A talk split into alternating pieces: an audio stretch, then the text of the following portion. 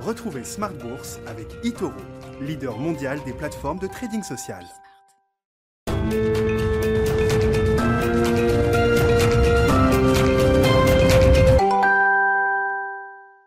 Et c'est reparti pour Smart Bourse, votre double dose quotidienne de marché en direct sur Bismart chaque jour à la mi-journée 12h30 13h et le soir la grande édition, le grand digest de l'information économique, financière et boursière pendant une heure à partir de 18h30. Au sommaire ce soir, un mois de juin sur les euh, marchés boursiers en Europe notamment qui euh, démarre positivement de très belle manière avec euh, de belles hausses pour les indices européens pour cette première séance du mois. Vous aurez le résumé complet dans un instant avec Nicolas Pagnès depuis la salle de marché de, de Bourse Direct mais on voit que l'appétit pour le risque perdure, l'enthousiasme est au rendez-vous et profite à plein à l'Europe avec notamment les secteurs les plus euh, cycliques. Le secteur des matières premières, des ressources de base était sur le devant de la scène euh, aujourd'hui. Le secteur bancaire également, qui est un baromètre value de l'appétit pour le risque des investisseurs en ce moment, s'en sort très très bien. Un secteur en Europe qui prend 35% quand même depuis le 1er janvier. Il faut euh, l'avoir en tête, le secteur financier, le secteur bancaire en Europe. Et puis de belles hausses je le disais, pour les indices européens.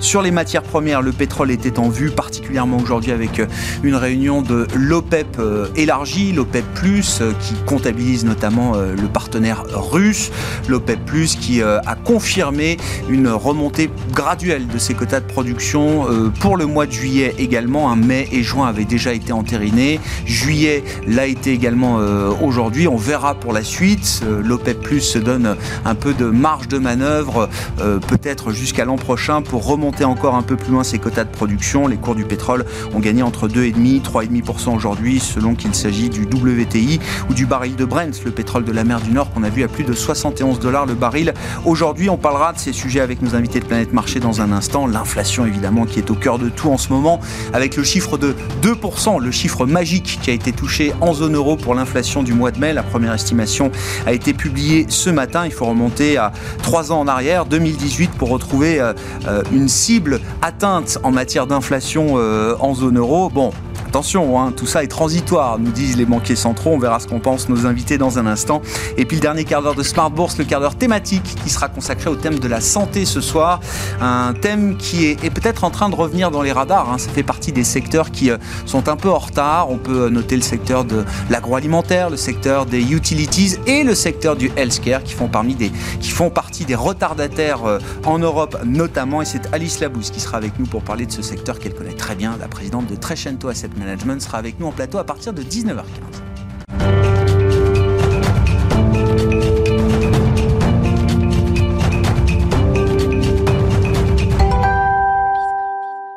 Tendance, mon ami, chaque soir, le résumé complet de la séance après clôture des indices en Europe, c'est avec Nicolas Pagnès depuis la salle de marché de Bourse Directe. Clôture dans le vert ce soir pour le CAC 40. L'indice parisien gagne 0,66% à 6489 points. Les investisseurs qui ont pu suivre toute la journée le rebond de l'activité manufacturière de part et d'autre de l'Atlantique, mais aussi en Asie. Euh, rebond de l'activité manufacturière qu'on va détailler euh, ensemble pour donc, pour donc ces différentes régions du monde. Pour la zone euro, tout d'abord, l'indicateur ressort à 63,1 points, euh, son plus haut niveau en progression donc par rapport au mois dernier, avril, où il se situait à 62,9 points. On note d'ailleurs que IHS Market, qui a calculé euh, cet indice, fait état d'un sous-indice des prix d'achat qui bondit euh, de son côté dans la zone et passe de 82,2 points en avril à 87,7 points au mois de mai. En France, l'activité manufacturière est elle aussi sur un niveau record, un plus haut depuis plus de 20 ans, à 59,4 points après 58,9 points en avril. Une progression qui fait euh, d'ailleurs dire à l'Institut IHS Market toujours que le plus gros défi des entreprises à présent, c'est d'assumer euh, la charge de travail face à ce rebond de la demande. En Allemagne, la tendance est légèrement différente. L'activité manufacturière recule légèrement après le record du mois d'avril à 66,2 points. Euh, cette activité manufacturière dont l'indice PMI revient à 64,4 points donc au mois de mai. L'Allemagne qui constate euh, toujours un rebond de la demande mais dont le secteur manufacturier souffre de tensions en matière d'approvisionnement.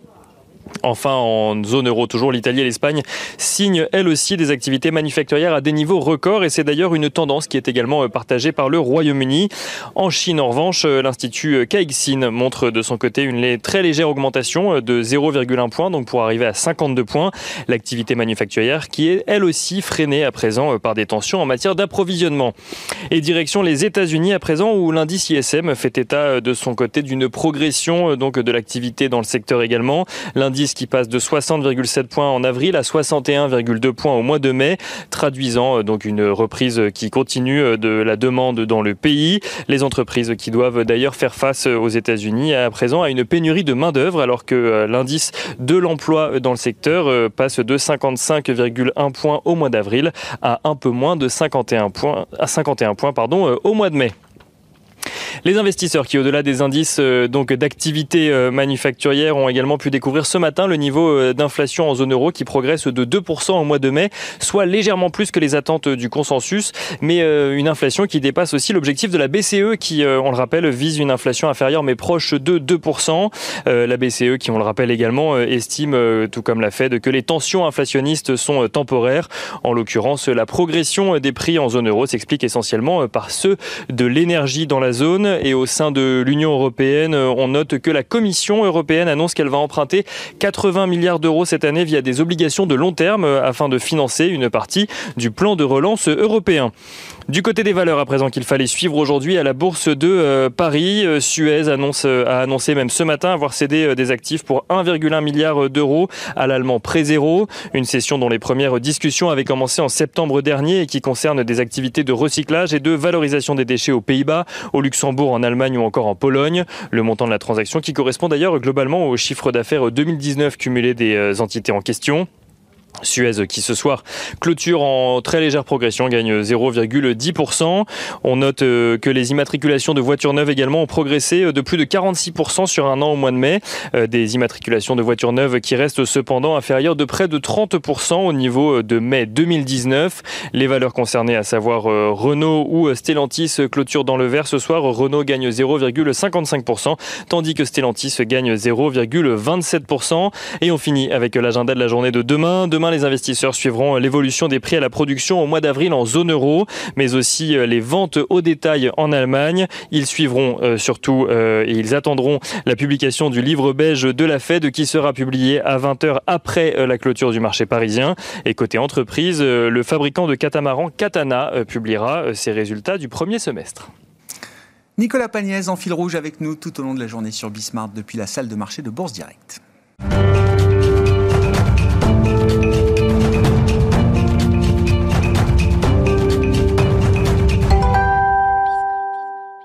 Trois invités avec nous chaque soir pour décrypter les mouvements de la planète marché. Eric Venet est avec nous ce soir, le directeur général de Montbleu Finance. Bonsoir Eric. Bonsoir. Merci d'être là. Merci à Louis de Fels de nous accompagner également. Bonsoir Louis. Bonsoir Vous êtes directeur général de Gay-Lussac Gestion. Et Marc Ries qui est avec nous également ce soir. Bonsoir Marc et bienvenue.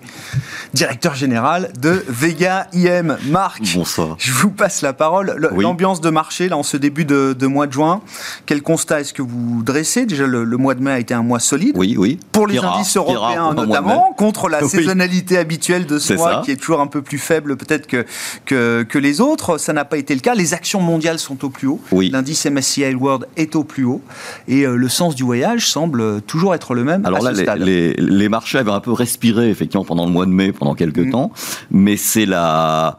Euh, les banquiers centraux qui vraiment ont convaincu les gérants, les opérateurs que voilà tout allait bien, qu'ils pouvaient dormir tranquillement et surtout ne pas s'inquiéter d'une modification trop brutale de la politique monétaire, parce qu'on voit bien ce qui peut éventuellement inquiéter euh, gérants et traders, ce serait bah, que cette manne de l'argent très abondant, gratuit, les 120 milliards par mois de la Fed, etc., commence à décliner. Et donc, voilà, euh, tous les banquiers centraux se sont relayés pour expliquer que non, euh, il fallait rien, rien craindre pour le moment. Euh, nous, on aimerait pouvoir partager cette, cette sérénité Ouais. des marchés. Ce narratif. Ce narratif, bon, il a, il a visiblement convaincu quand même euh, aujourd'hui. Bah, y compris Euh, jusque, les, jusque sur les marchés obligataires, parce que s'il y a bien un baromètre qu'on regarde, c'est les taux. Absolument.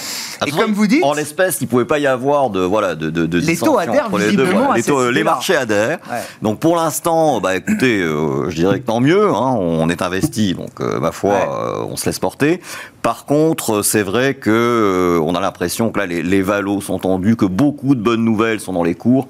Et ce qui nous inquiète un peu, c'est que tout le monde est optimiste. Alors tous les, les, les- les commentateurs qui, euh, en octobre dernier, à 4500, voyaient la fin du monde et n'en voulaient plus, sont maintenant euh, tous à l'achat, tous euh, contents, etc.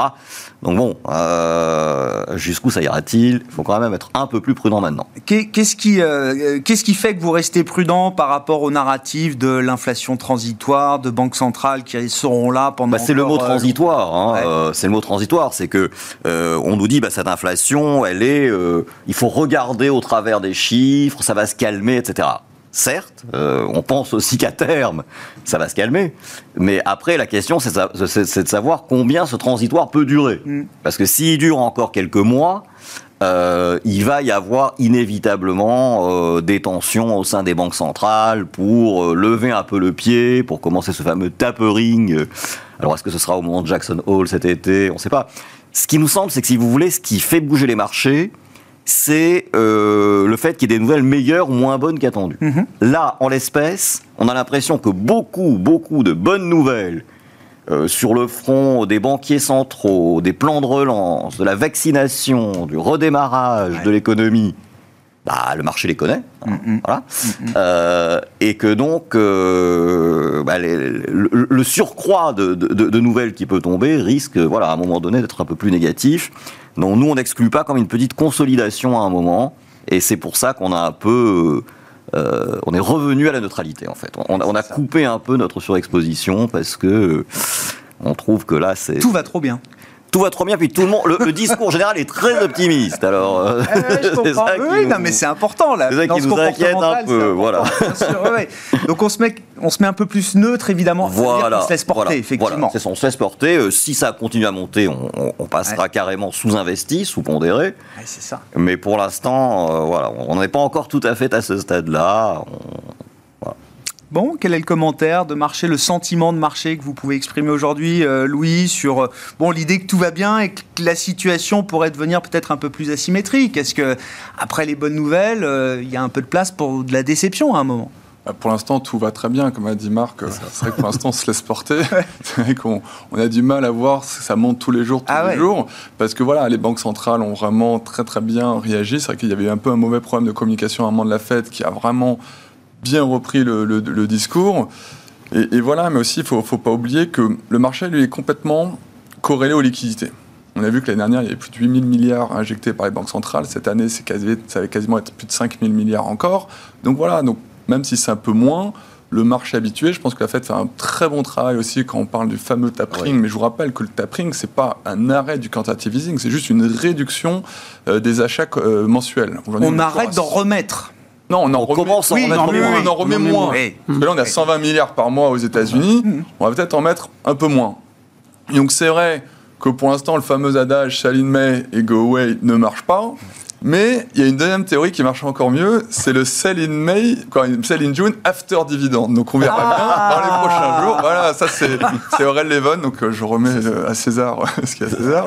C'est que, la statistique marche encore mieux, sell in June after dividend. Et ce qui est Ah. vrai, c'est que le marché de juin à fin septembre n'est jamais très bon. Et vous savez que souvent, c'est assez euphorique sur la fin d'année, début d'année. Donc c'est vrai qu'on est interrogé par pas mal de clients qui nous disent, bon, qu'est-ce qu'on fait? Est-ce que pendant 3-4 mois, voilà, on va à la plage, on profite du beau temps, euh, plus de masques, euh, c'est sympa Bah, la question, c'est que tout le monde attend ce fameux repli. Ouais. Et c'est pour ça que le marché continue de Bah monter, oui. parce Oui. que tout le monde a- aimerait bien Il a rebaisser. consolidé à plat, en fait. Il- Ouais, il consolide à plat. La, la prudence n'a pas été une bonne stratégie euh, jusqu'à présent. Euh, pour ceux qui ont été trop prudents, en tout cas, euh, ils s'en mordent peut-être un peu les Voilà. doigts aujourd'hui. Alors après, il y a l'allocation dans ce que vous mettez dans le type d'action. Oui. Ce qui est vrai, c'est qu'on a encore vu les chiffres ISM aujourd'hui qui étaient encore euh, très au-dessus des attentes. On voit très très forte croissance des ISM manufacturiers. Et c'est vrai que nous, ça fait six mois on- qui ont été explosifs. Et là, on pense qu'on va arriver quand même un peu à la fin l'accélération de la croissance, on va dire, manufacturière. Pourquoi? Pourquoi? Parce qu'on voit aussi que la Chine, qui est sortie le premier du Covid, on voit que les crédits sont en train de baisser et on voit que la Chine commence un peu à ralentir. Donc ça devrait peut-être arriver aux États-Unis, en Europe. Donc toute la partie un peu cyclique, value, qui est devenue ultra consensuelle aujourd'hui, nous, on a commencé à faire attention. C'est vrai que depuis six mois, il y a une énorme surperformance des valeurs cycliques, matières premières, on parlera du pétrole tout à l'heure. Mhm. C'est vrai que nous, on est complètement sorti de toute cette thématique. Donc, on reste investi en actions, mais plutôt vers les valeurs défensives, plutôt les valeurs qui n'ont pas foutu grand-chose euh, depuis six mois. Donc, c'est pas ce qu'il y a de plus sexy, hein, les valeurs comme Unilever, euh, Ouais. Pernod Ricard. Mais c'est les. c'est- Voilà. le- le- je citais tout à l'heure, parce qu'on parlera de la santé tout à l'heure avec euh, Alice, mais il y a trois secteurs qui sont quand même euh, très en retard en Europe, qui sont positifs, mais c'est effectivement food and, be- and beverage, utilities et healthcare. Ouais, et- secteur boring, quoi. Oui, surtout que le food and beverage, les gens se trompent, c'est qu'ils ont un certain pricing power. Et si on a un rebond inflationniste, ces grands groupes ont un certain pricing power. On a vu une Surtout sur les boissons. Voilà, dans les boissons qui ont clairement, euh, Pernod Ricard, qui ont augmenté les prix sur le premier trimestre. Donc ça, c'est plutôt un bon signe. Donc nous, on est un peu plus comme vous et on fait confiance aux banquiers centraux pour nous dire que l'inflation est plutôt temporaire. Vous savez qu'on peut regarder les fameux inflations dans 5 ans, le 5 ans dans 5 ans, quand on regarde aux États-Unis, on est entre 2,5 et 2,6 et même quand on regarde le 10 ans, on est même inférieur de 20, 20 points de base. Donc c'est-à-dire que dès 2022, quand tous les plans de relance vont commencer à se normaliser, et on l'a bien vu sur les taux d'intérêt aux États-Unis qui sont autour d'un 60 qui se normalisent. Donc là, on pense que tout ça devrait se normaliser. Mhm. On voit aussi que dans l'inflation, il y a beaucoup d'effets de base liés à la reprise des, cycles- des, des- des, euh, des services. Enfin, c'est vrai qu'on était complètement en déflation, là ça repart. Vous avez vu, je ne sais pas si vous avez voulu réserver vos vacances cet été euh, que pour partir oui. encore. Que ça coûte cher, en tout sud. cas. C'est c'est hors de prix avec les billets Ouais, d'avion qui ont ouais. fait x4, euh, les, les prix des voitures, c'est c'est vraiment, euh, de temps en temps, euh, je me demande comment les Français vont faire cet été. Bon, c'est un autre sujet. Et plus le prix des inflations, c'est vrai que le, Ils vont faire. le coût des les- tout, tout le monde, les économistes parlent des fameux euh, cagnottes qu'on a à l'épargne. Je pense qu'après cet été, ça, si Non, y a ça, va, ça fondre assez vite parce que parce que c'est vrai qu'il y, a- il y a quand même un peu d'inflation sur ces choses-là. Mais quand on repart sur long terme, nous on pense pas trop qu'il y a que l'inflation, euh, c'est que du passager et, et on n'est pas inquiet. Et vous verrez qu'on n'est pas à l'abri que même en fin d'année prochaine, en fin d'année, quand on va normaliser la croissance, même que les taux d'intérêt euh, même rebaissent notamment. Eh oui, oui, oui. Et donc, si on a, le marché est toujours un- dans sa fonction d'anticipation, mais si on a devant nous une phase de cycle plus normale, une normalisation du cycle, il est peut-être intéressant de regarder les valeurs plus normales, comme vous dites. C'est ça, euh, si j'ai Ouais, compris l'idée. complètement. hein. Des, des valeurs voilà, qui, sont, qui, depuis six mois, ont été un peu impactées par la fameuse rotation sectorielle Ouais. vers la value. Après, voilà, il ne faut pas confondre value et cyclique. hein. Je vous rappelle, les values, nous, ce qu'on appelle, c'est les valeurs à faible PE qui ne sont pas forcément croissantes. Donc, on peut appeler un peu les, les value traps. C'est un peu les, les sociétés des anciens modes, des anciens, du ancien monde, les banques, les télécoms. C'est vrai que vous n'avez pas de croissance, les, les supermarchés, les carrefours, tout ça. Donc, c'est vrai que ça. Je peux comprendre que certaines doivent acheter ces valeurs-là pour. euh, pour euh, se prémunir d'une éventuelle hausse des taux. Mais nous, on continue de préférer certaines valeurs de qualité de croissance défensive, pas non plus à n'importe quel prix, Mhm. parce que c'est vrai que pendant encore 2-3 mois, on va encore avoir certaines poussées inflationnistes. Donc on a bien vu que le Nasdaq a plutôt sous-performé depuis, depuis quelques mois. Donc c'est vrai que les valeurs à très fort PE, voilà, il faut faire un peu attention. Ah ouais. Et revenons plutôt vers du qualité défensive plutôt que la très forte croissance. Bon, et on le voit d'ailleurs sur la séance du jour, dès qu'on gagne euh, quelques points sur les taux, euh, tout de suite le Nasdaq euh, faiblit, et le Nasdaq a été même négatif au cours du mois de mai. hein. C'est un des rares Oui, indices C'est à qui moins a d'un et rien demi fait. à peu Voilà, près. ça, qui a sur le rien fait en mai ouais. et qui a même accru encore un petit peu son, son retard. Vos commentaires de marché, vos remarques, Eric, là, sur la situation, l'état des lieux actuel, l'ambiance, est-ce qu'on est proche de l'euphorie? Est-ce qu'il faut... Je crois pas en fait. Moi, j'ai pas du tout le même narratif. Je, je pense que on est sur un- l'image du paquebot. Il est, il est parti pour monter, alimenté par, on l'a déjà dit, les liquidités, surtout euh, une vision. C'est-à-dire qu'on sait qu'on a une croissance euh, forte. Euh, par une demande qui est là, que le problème sera un peu l'offre et une surchauffe un peu au niveau des prix, et euh, avec un espèce de, comme une centrale nucléaire, voilà, avec les taux de- les taux d'intérêt longs qui vont plus ou moins refroidir ou, ou réaccélérer. Et donc, tant qu'on n'a pas de petits accidents ou de petits euh, euh, interrogations comme ça venues euh, des, des opérateurs, de temps en temps, on a des petits coups, des coups, petits coups de chaud. Vous, vous continuez. Et nous, on, on profite à chaque fois des petites, justement, des petits coups de chaud des opérateurs, hop, pour prendre. euh, Et, et du coup, vous avez ça sur euh, les taux d'intérêt. dès que Vous, êtes- bah, vous prenez du banque, des bancaires. euh, tout- tous ces secteurs-là, euh, vous avez de temps en temps des ajustements de 5-6%. Vous avez la même chose sur du Arcelor. Vous avez de temps en temps des ajustements. Vous avez des ajustements euh, sur. euh, alors, moins sur le luxe, parce que le luxe, c'est- vraiment trop. Là, il n'y a jamais Juste d'ajustement. Le, le luxe, c'est de toute façon, ça, ça arrange quelle que soit la phase de marché. C'est Ça, ça. peut être défensif, ça peut être cyclique. On trouve toutes les vertus Voilà. au luxe, Voilà. quelle que soit, le, quelle Bah, que soit la en conjoncture. fait, euh, des boîtes ce qui fait que je n'ai pas euh, 20% de cash parce que euh, je, je suis tim- timoré par rapport à, à cette croissance. Simplement que ça me permet de hop, remettre un Ouais. peu de, de- de pétrole Ah ouais, dans l'idée à chaque fois que vous avez une. euh, et, et de même de prendre un peu de bénéfice parce Et on que sort vous pas de avez ce une rotation. Non. Même la, norme, Non. même la normalisation de l'activité économique, la dérivée seconde qui, euh, qui s'atténue euh, un peu. Non, pour l'instant, on n'y est pas. Ah non, la dérivée Il n'y a seconde. pas l'inflexion Ah ah pour vous. Non, je parle de l'Europe. l'ISM. Je parle de Ah, l'Europe. d'accord. Ok. Je parle de l'Europe. Donc sur l'Europe, on est encore euh, Oui, en oui. pleine phase d'accélération. Je je suis pas compétent pour parler de, des autres marchés, j'ai déjà du mal. Donc, avec mon Un marché comme l'Europe, ça suffit déjà. déjà- surtout déjà pour, une fois, pour une fois que, déjà la performance peut se faire sur l'Europe. ouais. Donc, euh, euh, je- non, je, on on n'est pas. Par contre, effectivement, je pense que le le timing important sera Jackson Hole parce qu'on là on aura d'autres discours de, de politique monétaire. Mais euh, les banquiers centraux ont parfaitement bien euh, jaugé la, la chose. Pour moi, ma vision, c'était euh, au départ, vous avez une remontée de, des taux longs parce qu'il faut se reconnecter avec la réalité. Et là, euh, ah, globalement, on, on est à peu près persuadé, parce que les banquiers centraux nous ont aidés, que entre 1,55 et 1,70 aux États-Unis de long, on est dans le, ce qui, un taux qui est à peu près euh, qui satisfait tout le monde, ainsi de suite. Bon, Euh, on a quasiment presque vendu un début de tapering pour Jackson Hole, enfin Ouais. à peu près. Donc voilà, euh, de temps en temps, on aura une, une- une statistique ou quelqu'un qui parle, vous savez, ça peut peut-être arriver, ou alors le tapering peut être un peu plus violent qu'on ne pense, et hop, on aura un coup de chaud, mais je ne vois pas aujourd'hui euh, un accident euh, de marché. Voilà. Alors, par contre, on aura peut-être un accident de marché des- venant de l'Asie. Parce que ce qu'on ce qu'on, est en train de voir, c'est que, euh, et on, on arrive à l'inflation, c'est que euh, l'atelier du monde, qui était euh, avant la Chine, mais maintenant que l'Asie du Sud-Est, commence à souffrir. Euh, vous avez euh, la Malaisie qui se referme sur 15 jours. Vous avez un, un variant au Vietnam qui commence à, à poser quelques questions. Et je pense que ça va un peu bloquer au, au niveau de l'offre.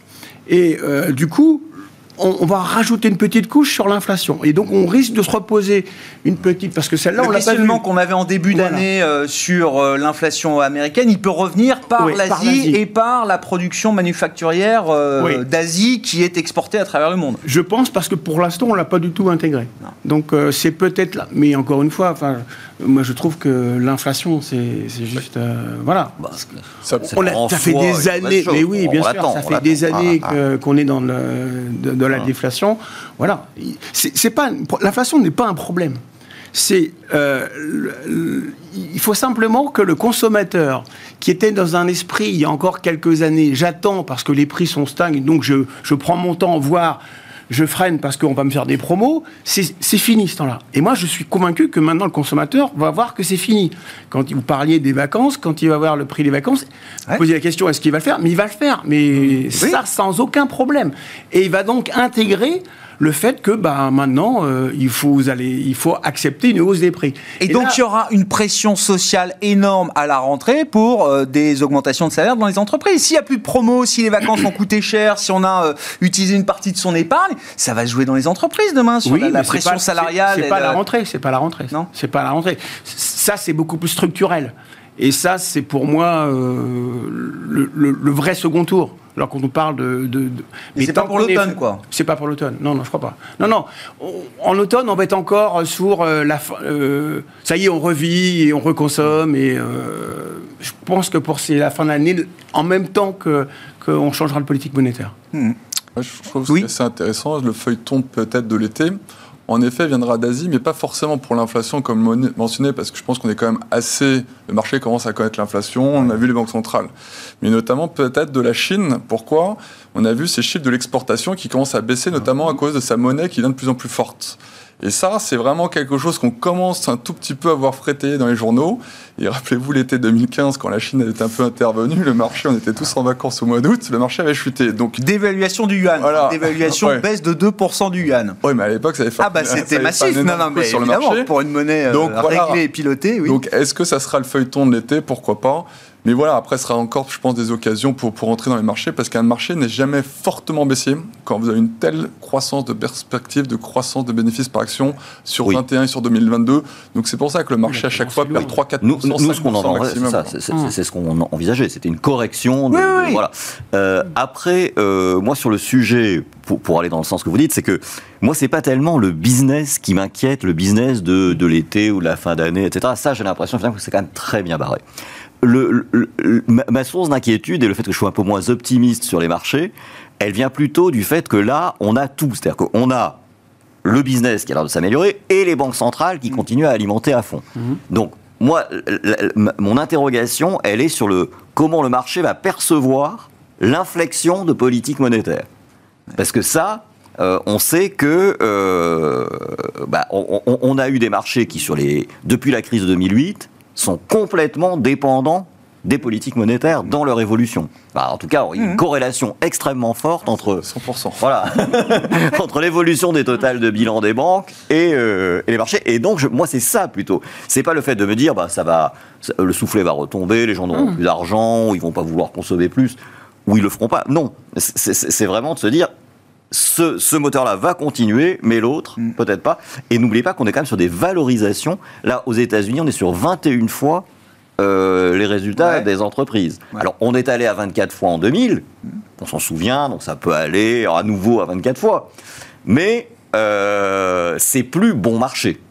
Voilà, c'est avec une moyenne historique à 15,1, quand on paye 21, bon. euh, Vous dites qu'il y a quand même un plafond de verre à un moment. Bah, je dis. euh, Sky peut pas être la limite, Si vous voulez, euh, ce qui vous donne envie d'être surpondéré, c'est quand effectivement il y a, il y a Ouais. ces triggers et quand c'est relativement bon marché. Là, ça n'est plus Ah ouais, bon marché. Voilà. C'est un argument euh, qui s'est euh, qui s'est euh, qui, qui a Et même, disparu. et même regarde, dans le private Ouais. equity, quand on entend les deals de private equity, oh, il a payé 15 fois les bits, 16 fois les bits. Plutôt les bidas, même. Les bidas, non, non mais Pire. bon, d'accord, mais ah, tout est cher, quoi. Ouais, ouais. Bah, il y a beaucoup d'argent, c'est pour ça. Vous, vous êtes surpondéré à un moment donné parce que euh, vous n'avez pas le choix. Vous ne pouvez pas être sur les marchés obligataires. Donc, de toute façon, parce que vous avez Oui, que des coûts à prendre. C'est vrai, c'est Donc, vrai, c'est vrai. Euh, je vais venir à votre sens, c'est-à-dire qu'en fait, aujourd'hui, euh, on n'est que en action parce que, de toute façon, euh, Ouais. bon, Il y a pas d'autre peu- à faire. Il n'y a pas grand-chose à faire d'autre, enfin, si on veut euh, faire Mmh. son job. Donc, euh, le, le grand moment sera lorsque ces, ces gérants qui sont sur les actions, alors qu'ils devraient être, enfin, enfin, normalement, dans, en obligataire, pour eux, enfin, pour euh, Vont avoir envie d'y revenir. voilà, ils vont avoir donc vendront. Donc Enfin, donc, quel est, à quel taux d'intérêt Et c'est pour la seule question. À quel taux d'intérêt vous, euh, vous considérez que... euh, Au-dessus bah, de 2,50 sur le 10 ans américain, je dirais. Eh ben voilà, vous avez la On réponse. n'y est pas, on n'y est pas encore. mais- Bah, euh, dès Mais on peut y 70 aller. à 80, on, On a peut vu y tout aller, on peut y. On certains investisseurs Faut étaient pas- à faut se méfier quand même. C'est très consensuel, donc vous savez, connaissez le Oui. consensus. Ah, Oui, oui. Non, il faut, il Les faut se 2% méfier, quand sur le même. 10 ans américain, tout le monde l'annonçait. Pour l'instant, 2% cette année. on les a pas vus. Ouais, ouais. Oui, c'est possible. Et c'est Ah, moi, possible, comme vous disiez tout à l'heure, que le- l'annonce le, le- l'annonce du tapering soit finalement une épée de Damoclès en moins pour le marché et que si on a plus de visibilité sur le, le nouveau programme d'achat euh, réduit de, de la Fed, ça puisse être euh, euh, positif pour le marché obligataire d'une certaine manière. Parce que la, la courbe des taux, c'est quand même bien repentifié. Ouais. Et je la vois mal continuer fortement. C'est pour ça que, bien évidemment, tout ce qui est cyclique bancaire, je suivais un peu votre point de vue. Fallait jouer depuis six mois, mais ça y est, peut-être ça peut continuer quelques semaines. Mais on va dire que le, le très très gros du, du- de la surperformance a été faite. Enfin, ça peut durer quelques semaines, mais si, si vous avez encore 10-15% à prendre, euh, Ça vaut la peine. moi je Après trouve que la 15% de thématique, hausse, la voilà. thématique, la thématique bancaire, c'est la, la hausse des taux. Enfin, voilà, Ah ouais, c'est pas euh, ce Ah oui, bien cher, pas cher, j'en sais rien. Non. Simplement, le marché, C'est il est comme ça. Aujourd'hui, euh, à chaque fois que vous avez un petit coup, euh, Voilà, on, voilà. on repart. Ah, c'est totalement lié, euh, Ah oui, oui, c'est du comportemental. Donc, vous allez sur les. Moi, je pense donc que le- les bancaires, c'est pas fini. Je veux dire, à chaque fois que ça redescend un peu, je- euh, j'en remets. J'ai pas eu la chance d'être là au départ, hein, donc euh, je, je Nous non un plus. peu. Euh, mais je suis pas convaincu qu'on puisse raisonner. Alors, encore une fois, je j'en sais pas plus que, que Ah bah qui. c'est l'avenir qui nous le dira. Mais hein. aujourd'hui, je, je prends les règles du marché et je je, je suis pas contrariant. Alors, Et ce que schéma-là, j'ai toujours voilà, été contrariant. Pour vous, il n'y a pas le signal que Non. ce schéma-là euh, Non, change. je continue parce que dans c'est dans la même logique. Oui. Hmm. Voilà. Euh, euh, Louis, comment vous expliquez Alors, je, je dis sous-performance des small et mid cap. Non, je, je grossis euh, trop le trait, mais euh, on, on peut imaginer que justement l'appétit pour les petites et moyennes capitalisations dans une phase de reprise cyclique aussi forte, aussi euh, incroyable que ce qu'on vit en ce moment en Europe, euh, trouve justement un intérêt euh, particulier, important de la part des, des investisseurs. Alors, je suis sûr qu'on peut trouver des indices small cap qui font peut-être un peu mieux que le CAC 40 ou autre, mais au global, quand je regarde l'indice CAC euh, Mid and Small, il fait pas mieux que le CAC 40 euh, Large Cap. Peut-être même un petit peu moins bien euh, Surtout si on prend le CAC mid, il est Voilà. vraiment nettement en dessous. sur les valeurs plus. moyennes. Comment vous expliquez, je ne sais pas si vous parlez de désintérêt, mais qui n'est pas l'intérêt qu'on aurait pu attendre pour ce compartiment de marché dans cette phase de, de reprise cyclique Pour, euh, pour une fois, je trouve ça plutôt assez sain, parce que c'est vrai que normalement, les gens viennent très souvent vers les small caps parce qu'elles ont un bêta supérieur et pour jouer ce côté plus cyclique. Et c'est vrai que cette fois-ci, ça n'est pas vraiment le cas. Pourtant, quand vous êtes sur les large caps, vous avez cette fameuse rotation sectorielle où vous pouvez très vite, il y a des journées où ça fait très très mal dans les portefeuilles. Si vous n'avez pas de bancaire, pas de cyclique comme Mm, aujourd'hui, vous avez que du défensif, ça fait mal. Euh, hier, c'était l'inverse, etc. Donc souvent, les small caps, comme il y a beaucoup moins cette rotation sectorielle, elles sont censées surperformer dans la reprise. Et surtout, c'est plus des histoires de stock picking. Rappelez, on parle toujours du stock picking, alors que pour l'instant, il n'y a toujours pas de stock picking à faire sur les large caps, alors que ça devrait revenir. Mais pourquoi ça revient pas? Parce qu'en plus, elles sont pas si chères que ça. Normalement, elles se payent toujours avec une prime par rapport à. Ouais. Si on regarde le MSCI euh, euro, euro small cap, est même avec une très légère décote par rapport au large cap, alors que normalement, ils sont censés être avec 15-20% de prime. Ça, c'est intéressant, ça. Voilà, donc il y a La prime structurelle, elle, a- elle, Elle, elle est, pas revenue. absolument plus là. Donc nous, on reste très confiants sur cette classe d'actifs qui permet aussi de jouer cette thématique reflationniste sans voilà dire value sans qualité parce que c'est vraiment des, des histoires de, de- de qualité qui passent un peu à travers. Et surtout, je pense qu'aussi que les gens ont été un peu euh, toujours, euh, rappelez-vous, 2018 était encore il y a peu de temps.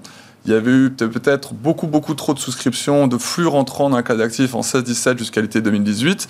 Et on va C'est la dire fin d'année 2018 qui avait été très compliquée. qui était très compliqué, 19 et 2020 qui arrivent encore. Et les gens, ils ont un peu peur. Ils se sont dit, tiens, la liquidité, vous connaissez maintenant, tous les gens, c'est le risque, le risque, la liquidité. Mais moi, je pense que le problème de liquidité, si on le fait les choses intelligemment, ça peut être très fortement vecteur de performance. Voilà, faut pas non plus toujours vouloir avoir trop d'actifs. C'est comme ça que, vous rappelez, dans le passé, en 2008, euh, certains exemples, ça, ça a été compliqué. Mm. Mais euh, quand on fait les choses bien, et c'est ça ce qui est plutôt assez sain, c'est que là, les, les flux sont revenus que tout doucement. Donc c'est pour cela que je pense qu'en ce moment, la classe d'actifs, elle a encore de beaux jours à venir devant elle, parce qu'elle sont toujours avec une décote, les flux ne sont pas encore revenus. Il y a beaucoup d'histoires qui sont belles. La seule petite inquiétude qui arrive, c'est le nombre d'IPO qui sont en train d'arriver Ouais. juste avant l'été, avec plus ou moins de qualité. Nous, chez Gilsac Gestion, on ne regarde pas du tout, parce qu'on attend toujours un an de cotation, parce qu'il y a quand même beaucoup de viviers de valeurs très bien cotés, Oui. que vous connaissez déjà avec un long track record. Mais, mais voilà, donc c'est intéressant, on va, les, on va les regarder loin. Mais en tout cas, clairement, nous, dans nos allocations, on continue de privilégier les small caps. Oui, c'est ça. Si, si on, on a une séquence de marché en tête pour, euh, pour l'avenir, à un moment, il y aura un intérêt euh, supplémentaire pour ce, ce compartiment de marché small et surtout, elles sont beaucoup moins volatiles et risquées peut-être que dans le passé. Parce qu'en 2020, elles ont quand même moins baissé euh, que les large caps. Bon, on dirait qu'en 2018, Oui. c'était beaucoup plus le cas. Et même en 2020, elles ont même surperformé les large caps. Donc c'est vrai que la surperformance des small caps par rapport aux large caps a été faite en grande partie déjà en 2020. En 2000 cette année, c'est plutôt à peu près en, en ligne en, en différents indices. Mais il reste encore pas mal d'upside, notamment pour jouer cette reprise euh, des services, parce qu'il y a beaucoup de sociétés small cap qui sont beaucoup de services. Vous avez énormément de sociétés de services informatiques, ça repart euh, à fond. Euh, donc tout ce qui est les mini Capgemini, ça c'est une thématique que l'on aime beaucoup. Toutes les sociétés, ce qu'on appelle nous Comme je disais tout à l'heure, on a plutôt vendu tout ce qui était cyclique euh, value, mais il y a une thématique qu'on aime beaucoup, c'est Société Générale qu'ils appellent comme ça, c'est ce qu'on appelle les Falling Angels. Mhm. C'est les anciennes valeurs plutôt de qualité de croissance qui ont été fortement impactées par le Covid. Qu'on changeait un peu de statut euh, aux yeux du marché et des Voilà, investisseurs. parce que vous connaissez les analystes, les analystes sont toujours trop lents à réviser à la baisse et beaucoup trop longs à réviser à la hausse. L'exemple classique, c'est Airbus. Airbus, tout le monde a dit, ah, les, les résultats ne seront pas avant 2025-2026. Et voilà qu'il y a quelques jours, ils nous annoncent des chiffres euh, canons que pour 2023, ça ira beaucoup mieux. Donc c'est vrai que l'aéronautique, c'est c'est quelque chose à jouer. Des valeurs peut-être dans l'hôtellerie tourisme, même si ça a déjà bien progressé. Nous, on a beaucoup voyageurs du monde. Euh, dans tout ce qui est Sodexo qu'on passe, vous pouvez également. ADP, aéroport de Paris, pareil. Voilà, je pense que c'est une thématique où il reste encore un peu de place. euh, si, comme dit monsieur, il n'y a pas un énième variant. euh, Oui, oui, oui. euh, Toutes choses voilà, égales par ailleurs. par ailleurs. Voilà, la dynamique est là et je pense que les analystes ont encore beaucoup de révisions à la hausse. Et vous savez, quand, il y a- quand les, les analystes révisent, révisent à la hausse, bah, le momentum est bon. Donc on- on- c'est une thématique que l'on aime jouer dans les On est certainement au début, effectivement. Ouais, Marc, sur les mid and small, déjà, comment vous expliquez que ce soit pas euh, plus visible que ça aujourd'hui, l'intérêt du marché je pense que il, y a depuis ce qui s'est passé en 2018 et différents événements euh, une attention au risque qui est, qui est beaucoup plus forte dans les sociétés de gestion, en particulier Ouais. dans les grandes sociétés de gestion. Euh, les contrôleurs des risques sont devenus euh, des, des hommes extrêmement influents et, et- et certainement euh, pour de bonnes raisons. Et pour le coup, c'est vrai que maintenant, jouer le bêta, effectivement, de cette manière-là, c'est quelque chose qui est un peu plus limité, un peu plus regardé, parce que dans la construction de portefeuille, on a toujours tendance à se dire, ah oui, mais à quel prix Mm, je, je m'achète ce, ce bêta supplémentaire si c'est au prix qu'il y a un accident un jour et que voilà. Bon. Donc, euh, je pense qu'il y, y a ça. Euh, les, les- les énormes flux qui reviennent sur les marchés d'actions se sont d'abord euh, effectivement portés sur les, les larges. Et puis, c'est vrai, comme disait Louis, c'est qu'il y, a eu beaucoup de, de choses à jouer déjà. Mhm. Hein, on a eu effectivement d'abord la tech, puis la rotation value, puis les cycliques non value. Fait, Alors, le marché peut jamais penser Voilà. à trop de choses à Voilà, la fois. voilà. Do- do- Donc c'est vrai que là maintenant on est effectivement sur un peu sur le GARP, c'est des, choses qui ont qui La croissance pas trop cher, voilà, voilà, voilà. Bon, donc là, là c'est cette phase-là. Alors quelle sera la prochaine? Euh, Ça dépendra essentiellement de l'évolution des taux. C'était très bien dit tout à l'heure. C'est que si les taux montent, bah, il faudra, il faudra faire des banques. Si voilà. Bon, ça, c'est- compliqué à savoir. Mais effectivement, euh, les small, c'est une classe d'actifs qui est intéressante dans un portefeuille. Il faut en avoir. Après, nous, euh, euh, voilà, sur 13 milliards, on peut pas avoir 13 milliards de small. J'entends bien. Et comme vous avez dit très justement, C'est compliqué. c'est un peu le copier-coller de 18-19. C'est ça. Euh, 19, qu'est-ce qui est reparti en premier? Les flux sont revenus vers les large Sur les cap larges. et les small que en fin d'année. C'est ça. Et ben là, c'est un peu pareil. Là, enfin, les euh, flux voilà. reviennent sur l'Europe, Mhm. sur les large caps Oui. qui permettent à l'Europe de surperformer, surperformer enfin les US. Mhm. Et on espère bien imaginer avoir un la- très la bon vague, euh, euh, septembre, euh, décembre sur les small caps. La fin d'année risque d'être bonne. Je pense Eric. qu'il faut, faut, faut attendre qu'il y ait du, du volume sur les, sur les small. En fait, euh, ça vous Le a signal, permis... ce sera ça. Ouais, oui, parce que et, et peut-être la fin justement de, de- de- pas du cycle parce que je ne veux pas raisonner en cycle. Bah, une mais- fois qu'on aura tout fait, oui. voilà, euh, voilà, exactement. Mais je pense qu'il est trop tôt et ça fait peur parce Oui. que vous avez, Ah il oui. n'y a pas de marché. Enfin, autant, autant on a gagné beaucoup, beaucoup d'argent avec les small l'année dernière, qui nous a permis de exploser les indices. Ouais. Autant cette année, euh, à chaque fois que je, je peux vendre, je vends, je m'allège parce qu'il n'y a rien dans le Le carnet. carnet d'ordre. Je parle des, des, des mid, enfin, de- des- enfin, plutôt small que, que mid. Je parle pas des ADP, je parle beaucoup de plus petits. Oui, oui. Euh, parce que. Ou alors, j'ai une autre théorie, peut-être que euh, le marché était présent avec beaucoup de des traders, enfin de, de- de particuliers qui étaient présents l'année dernière sur ces, Ouais. sur ces là et qui Oui, sont portés des, sur des les micro crypto-actifs. small cap. Voilà. Beaucoup Et- de particuliers euh, se sont investis dessus. Oui, et qui maintenant sont sur les crypto-actifs, en fait. Et, et- et là, il n'y a plus de marché. Enfin, euh, mais même, même euh, enfin, sur, des fois, sur du Beneteau, vous avez des variations énormes. Ah, ouais, Donc, euh, ça se justifie pas. Donc, on va aller chercher de- de- du bêta, alors qu'il y a, peut-être un bêta, mais vous n'arrivez pas à le contrôler parce que c'est un problème de liquidité. Donc, au- autant je suis un peu plus sûr de gagner de l'argent sur les, sur les grosses, parce que pour moi, c'est c'est Le vraiment paquebot. un truc. Ah, c'est le paquebot. Euh, et je, je- je pourrais sortir davantage par rapport à un hypothétique euh, relais. euh, Enfin, je, sais, je, Ouais. je le ferai peut-être, mais pour moi, ça sera une fois que les, liquidités seront venues. Il nous reste quelques minutes. Je sais pas, je voulais peut-être remettre sur la table les, dernières actualités en provenance de Chine. Euh, Louis, vous l'avez évoqué, la force du yuan, effectivement, qui est un sujet. Et puis, euh, bon, la, nouvelle politique euh, familiale. En tout cas, l'idée que la Chine a besoin de stimuler beaucoup plus sa démographie qui est très déclinante. je sais pas, l'annonce hier été vécue quand même un comme un événement. Alors je sais que la démographie, ça se décrète pas et que la Chine a peut-être pas ah grand-chose à perdre en annonçant que trois enfants, euh, c'est autorisé par, euh, par famille, mais euh, quand même un signal qui nous dit quelque chose. Ah oui, oui, c'est un signal économique fort, parce ouais. que tout, tout, pays a besoin d'une courbe démographique enfin, pyramidale. Donc là, elle, elle, elle s'inverse. Il y a 40 ans de politique Depuis... de restriction familiale, même si elle a été assouplie au début des années 2010. Ah ouais, mais dans non, mais, mais grave. ça n'a rien, ça n'a pas fonctionné. non, mais c'est oui, ça la vraie question, c'est que ça n'a pas fonctionné. Et quand ça, si ça fonctionne pas parce que vous avez, on vous autorise à avoir deux enfants, ça n'a pas fonctionné pour avoir trois enfants.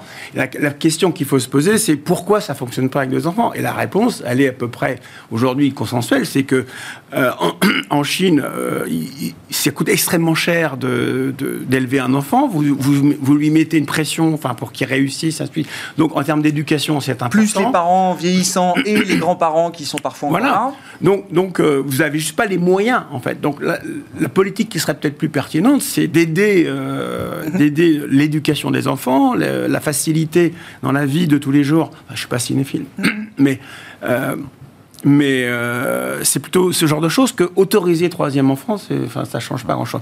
Mais ça veut dire aussi que géopolitiquement, euh, la Chine commence à, s'apercevoir qu'elle euh, se fragilise. Et, pour moi, c'est le retour aux réalités économiques. C'est que euh, on, voit peut-être pas forcément bien la, faiblesse intérieure du modèle chinois, euh, qui sont développés énormément très très très vite.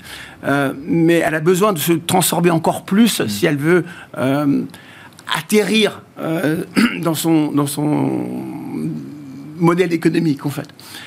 Et le fait de le dire maintenant met encore un coup de pression, c'est-à-dire que le, la Chine est en train de, de s'apercevoir que bon, il y a l'Inde à côté qui a ouais. une superbe courbe et que son modèle est un peu vieillissant. Je rappelle que ça fait des années qu'elle essaie de retourner vers la consommation au, au, au, détriment des exportations, euh, mais que cette consommation dépend aussi, euh, effectivement, de la courbe démographique aussi.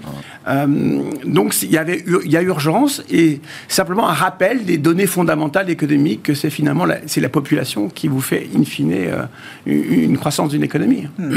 Bon, le thème démographique chinois, c'est, c'est un thème qui a été très porteur pour l'investisseur d'une oui. certaine manière, avec la, la progression du PIB par habitant moyennes, des classes moyennes depuis, depuis 40 ans. Et c'est intéressant parce qu'il y a quelques jours, quelques semaines à peine, Goldman Sachs, les brokers de chez Goldman Sachs, dégradaient par exemple le titre Danone sur l'argument qu'il y avait justement dans certaines régions spécifiques de Chine, voilà, un, un affaiblissement très marqué euh, de la démographie dans le, la, la, période pandémique euh, en plus qui n'a sans doute euh, rien, rien arrangé. Mais c'est un argument euh, pour l'investisseur très oui, fort. Oui, oui, c'est un argument fort. Et puis surtout, c'est ce qui était dit, c'est que si les Chinois veulent vraiment inverser une tendance ouais. comme ça, il va falloir qu'ils mettent beaucoup, beaucoup de moyens mm.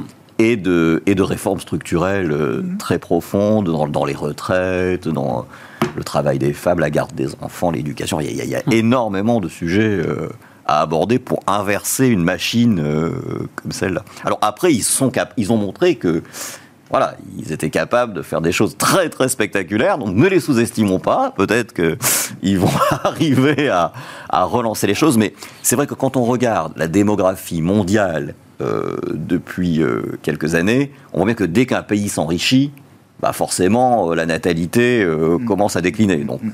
malheureusement, ce sera, je pense, effectivement très compliqué pour eux d'inverser cette tendance. Bon, et puis sur le pétrole, je ne sais pas s'il y avait un petit commentaire à faire. On l'a dit d'un mot, mais c'était la réunion de l'OPEP euh, oui. aujourd'hui. Alors bon, euh, les cours des matières premières sont de toute façon là euh, tirés par le, le, rebond extraordinaire de la demande. Une, une, offre en plus qui a été euh, euh, limitée sur le pétrole volontairement hein, par les accords au sein de l'OPEP avec la Russie également. Est-ce qu'il y a un enjeu particulier C'est subtil. Hein, le pilotage, que, voilà. Ouais, c'est subtil parce que effectivement, il ne faut pas qu'il y ait trop de pétrole parce ouais. que l'économie bon, ne, ne pourrait pas l'absorber mais il faut pas non plus que le pétrole soit trop cher, parce que sinon les Américains vont rouvrir les robinets du gaz de schiste et du pétrole de schiste. Donc euh, voilà, c'est du fine-tuning, hein, ce que fait l'OPEP+. Là. Euh. Donc pour le coup, ils avancent un peu à pas compter, ils vous ont dit effectivement juin, juillet, août, etc. Mais euh, voilà, il, ne faudrait pas pour eux non plus que, ils peuvent pas se permettre de trop, voilà, de trop limiter la production quand il y a de la demande, parce qu'ils savent qu'à ce moment-là, ils, vont perdre la main. C'est vrai que ce qui va être intéressant, c'est de voir le, président Biden, qu'est-ce qu'il va vouloir faire, parce que toutes les grandes décisions mondiales viennent des États-Unis. On a vu comme le secret bancaire en Suisse, tout ça. Souvent, dès que les États-Unis tapent du poing, ça arrive très vite. La fiscalité mondiale. Voilà, la fiscalité mondiale. Et vous avez bien vu que les dernières AG, sur les générales de Shell et Total, ont été un peu houleuses. ils ont clairement dit qu'il fallait arrêter les investissements dessus. Donc pour l'instant, ça continue. Mais si demain les États-Unis tapent du poing, on verra vraiment ce qui va se passer. Ça peut être très très très intéressant. Donc à court terme, peut-être s'il y a une réduction d'offres, ça pourrait faire mécaniquement monter peut-être le pétrole que sur le court terme. Mais nous, on pense que vous avez bien vu que la technologie mhm. qui est avec le gaz de schiste, on est qu'au début. Et je pense qu'il faut, faut, il y a toujours tellement de technologie. Je pense, pour moi, je ne vois vraiment pas sur le long terme que le pétrole soit beaucoup, beaucoup trop cher par la technologie. Et je pense qu'il y en a encore partout. Et il y a encore plein, plein d'endroits dans le monde où on peut en trouver. Et notamment avec la transition énergétique et tout ça, je, pense vraiment que le, mhm. le pétrole n'aura dans 15-20 ans plus tout le rôle stratégique qu'il est aujourd'hui. Donc c'est pour ça que tous les grands groupes du Golfe sont en train d'investir dans plein, plein, plein d'autres choses pour pouvoir complètement sortir de ce business model. Hmm. Bon, sur le pétrole en tant que tel, Eric? J'ai une réflexion? J'ai bien aimé le, le, pilotage très fin. Ça. fait penser au, Comme une banque centrale. Exactement. Mais oui, mais c'est la banque centrale. Benjamin Louvet, chez Office, je lui, rends, je, rends, hommage au passage. Il nous dit l'OPEP et l'OPEP plus, a fortiori, c'est la banque centrale et du ben pétrole. Voilà, c'est ça. On est dans une économie bien pilotée, en fait. Enfin, jusqu'à maintenant. Oui, oui, bah après, sauf, voilà. sauf sortie. Quand il n'y a pas d'accident. Voilà. voilà, sauf sortie de route. 71 dollars, on a vu sur le Brent euh, aujourd'hui. Bon, c'est un prix qui convient à tout le monde à ce stade. Il n'y a pas de sujet euh, là-dessus. Merci beaucoup, messieurs. Merci d'avoir été les invités de Planète Marché ce soir. Éric Venet, directeur général de Montbleu Finance, Marc Ries, directeur général de VGM, et Louis Defels, directeur général de Galussac Gestion, étaient nos invités euh, dans Smart Bourse ce soir.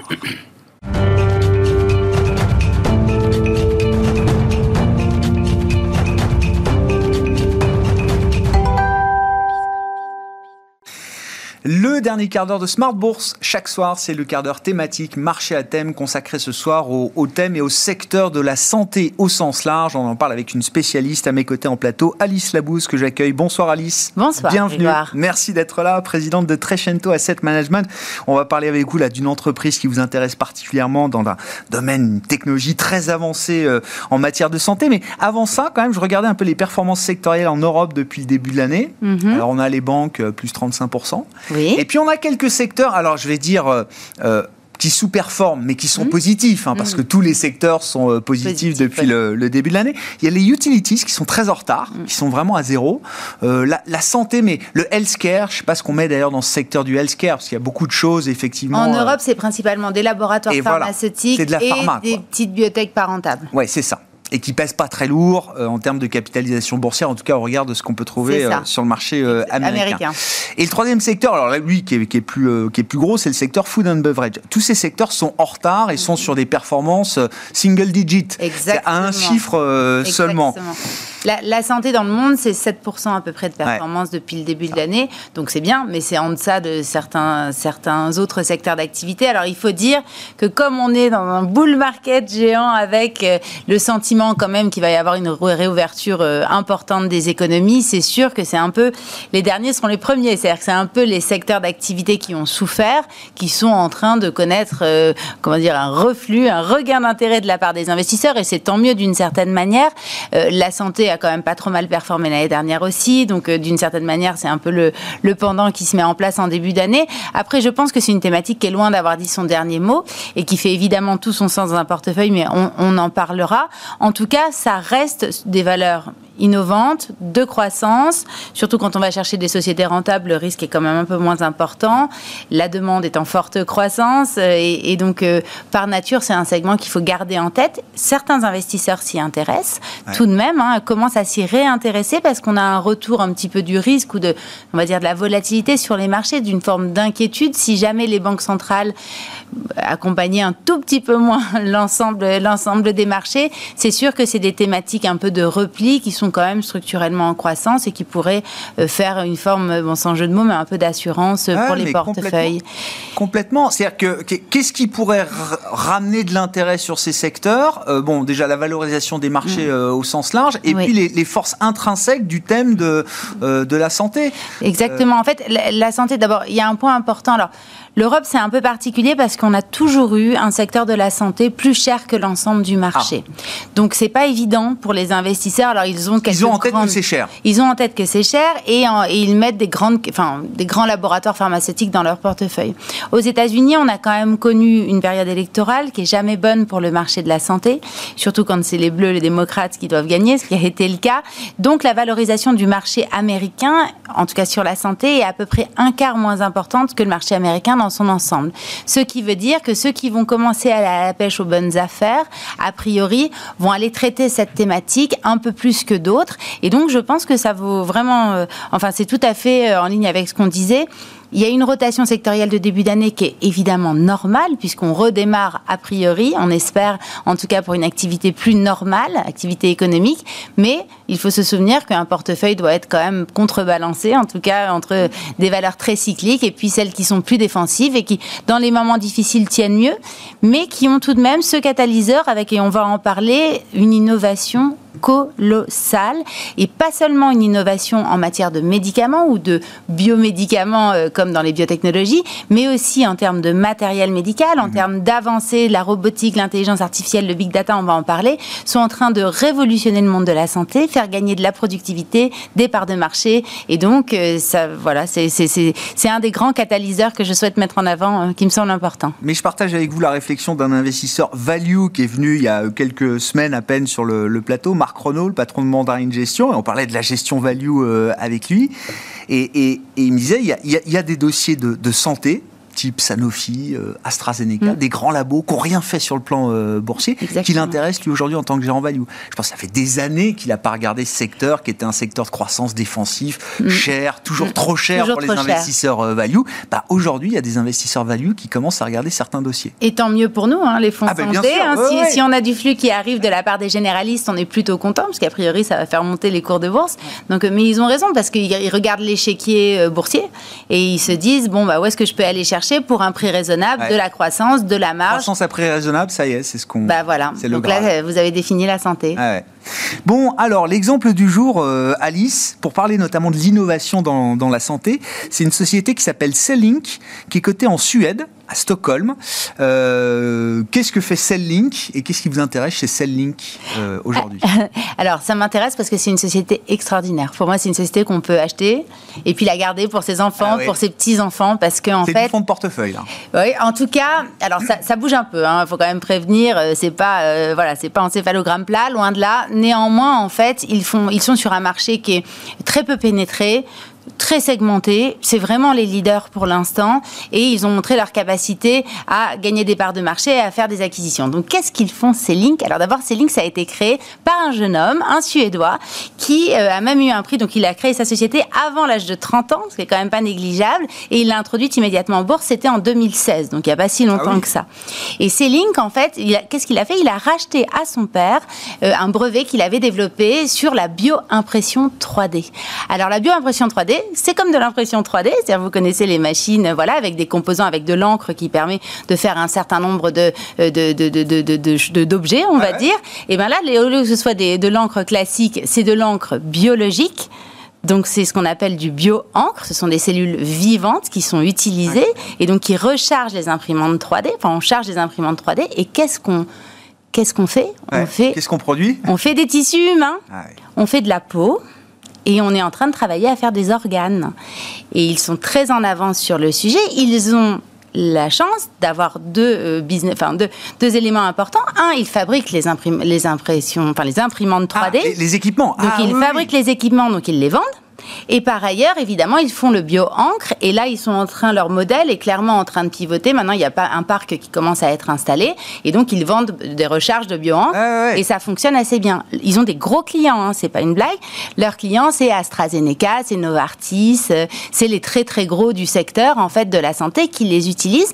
Et en fait, Initialement, c'était surtout pour de la recherche académique, c'est-à-dire en fait pour les universités, pour faire de, médecine, pour les grandes revues de médecine, pour faire des tests. Mais de plus en plus, ça avance aussi vers la cosmétique, puisque vous savez qu'on a de moins en moins le droit euh, de faire de, bah, des essais sur les animaux, par exemple. Donc ça, c'est vraiment très très utilisé pour voir l'impact de tel ou tel produit ou crème cosmétique. Et puis aussi, euh, maintenant, euh, il y a même la FDA qui leur a acheté plusieurs plusieurs imprimantes 3D et du bioencre parce que pour les phases 1 donc euh, pour, les phases 1 de, mise sur le, avant la mise sur le marché d'un produit, évidemment, il y a un certain nombre d'étapes. Et ben la première étape, on va de plus en plus la faire avec euh, du tissu euh, qui aura été donc qui est vivant. Hein, donc ce sont des polymères en donc, fait. Plus besoin de recruter des cohortes de patients à travers le monde. On va pouvoir faire ça avec son, son outil d'impression 3D. Exactement. Et avec le but ultime qui est toujours le même, qui est un jour de fabriquer, notamment dans le cadre de greffe ou de, de, de, de pouvoir pouvoir remplacer les organes en fait, hein, de fabriquer sur mesure des organes, tout à fait compatible en fait avec la personne qui va le recevoir. Alors ça pose des questions éthiques, bien sûr. Hein. on sait très bien que c'est des sujets qui sont pas si faciles que ça à mettre en place. Néanmoins, c'est ce vers quoi avance C-Link, qui a fait pas mal d'acquisitions en fait, notamment autour de ces thématiques d'organes récemment. Donc ils mettent des moyens sur la table pour grandir. Et sur ce marché qui est très fragmenté, quand vous avez déjà les leaders du marché, c'est-à-dire les plus gros labos qui ont l'habitude de travailler avec vous, qui sont satisfaits de vos, de, vos produits, de votre service après-vente aussi sur les, les imprimante 3D, bah, euh, ça fait quand même une sacrée barrière à l'entrée. Et c'est la raison pour laquelle je voulais en parler aujourd'hui, parce que il y a euh, dans la vie d'investisseurs, comme moi j'ai quand même depuis un petit moment, c'est assez rare de rencontrer des sociétés qui change les choses. Vous voyez ce que je veux dire? C'est-à-dire qu'en fait, ils ont une innovation, mais c'est c'est pas juste une idée comme ça et puis du financement euh, à perte, on va dire, ou un jour ils feront du, du business quoi. En fait, c'est une société qui va être rentable cette année, euh, qui a déjà démontré sa capacité à être rentable par le passé. Euh, comme elle fait des acquisitions, bon, parfois c'est un petit peu plus compliqué, mais dans l'ensemble, en fait, la manière dont elle, elle, elle enfin, ce, ce, garçon, en fait, hein, je vous donne son nom, il s'appelle Eric Gattelholm. Très bien. Quand même, ça mérite d'être dit. C'est un jeune garçon, donc ça vaut le coup. moi, j'aime bien les gens jeunes qui font des choses différentes. Et, vraiment, s'il y a une société à avoir en portefeuille sur longue durée, je crois, c'est celle-là parce qu'on entendra reparler de la bioimpression 3D. C'est, ça va être une révolution, vous dites, pour le secteur, pour l'industrie médicale dans son ensemble, que ce soit pour les phases de tests, études cliniques, ah jusqu'à la greffe euh, d'organes, de peau, de mains. Euh. Exactement. Pour les grands brûlés, par exemple, on commence déjà à le travailler, puisqu'il y a moins de sujets éthiques, en fait, juste pour la peau. Pour les organes, évidemment, c'est plus compliqué. Mais c'est vrai que c'est tellement rare, en fait, de, de, de, de, rencontrer une société qui change les choses et qui, en même temps, répond à un vrai sujet. C'est-à-dire que, comme on est de plus en plus dans la sécurité, la recherche de la sécurité de médicaments, euh, ben, on fait de plus en plus de tests. Mm. Sauf qu'en fait, c'est, on est en même temps dans un moment où on a de moins en moins envie d'utiliser euh, bah, des animaux et éventuellement des corps humains ou, des organes humains. Et donc, produire, en fait, c'est comme une usine à... Bien sûr. c'est, un peu particulier. Hein. Il y a un côté peut-être un peu science-fiction. Hein. Mais c'est sûr que de produire des organes sur lesquels on peut faire des tests, de produire de la peau, euh, de, de, de, en fait, il, reconstitue euh, ce qui peut se passer à l'intérieur d'un corps humain et donc on peut voir l'impact de tel ou tel médicament. Et c'est ça qui est absolument passionnant. Donc je crois que ça vaut le coup. Ça, pèse lourd déjà en bourse là euh, Céline, vous dites qu'ils sont rentrés en 2016 Ils font 2 milliards 4 d'euros de capitalisation boursière. Donc c'est pas une petite société, hein. c'est quand même. Enfin, pour une société. je, serais assez contente de l'avoir de l'avoir fondée. Donc, euh, mais euh, mais non non c'est pas c'est pas c'est pas tout petit. Après évidemment c'est pas un des grands laboratoires pharmaceutiques mondiaux. Hein. Non mais c'est pas pas 200 millions. Ah non c'est pas une toute petite société. D'ailleurs de plus en plus d'investisseurs très qualifiés s'intéressent au dossier et on voit maintenant des géants euh, de, de, enfin, les sociétés de gestion géantes mondiales qui rentrent au capital de C-Link. C-Link, donc celle comme la cellule et Inc comme l'encre. Hein, Exactement. Voilà. Merci beaucoup Alice Merci. de nous avoir parlé de ce secteur de la santé, des innovations qu'on y trouve et donc de C-Link aujourd'hui. Alice Labousse qui est avec nous dans le quart d'heure thématique de Smart Bourse ce soir, la présidente de Trecento Asset Management.